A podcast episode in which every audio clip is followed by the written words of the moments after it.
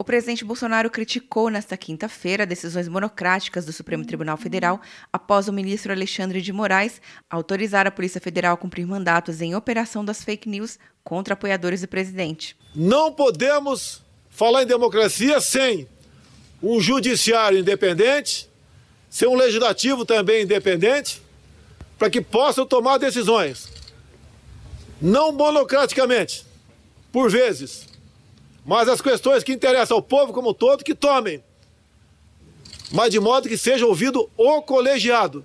Acabou, p... Me desculpe, desabafo, acabou! Não dá para admitir mais a atitude de certas pessoas individuais, tomando de forma quase que pessoal certas ações. Bolsonaro disse a jornalistas na saída do Palácio da Alvorada que ordens absurdas não se cumprem. Nunca tive a intenção de controlar a Polícia Federal. Pelo menos isso serviu para mostrar ontem. Mas, obviamente, ordens absurdas não se cumprem. E nós temos que botar um limite nessas questões.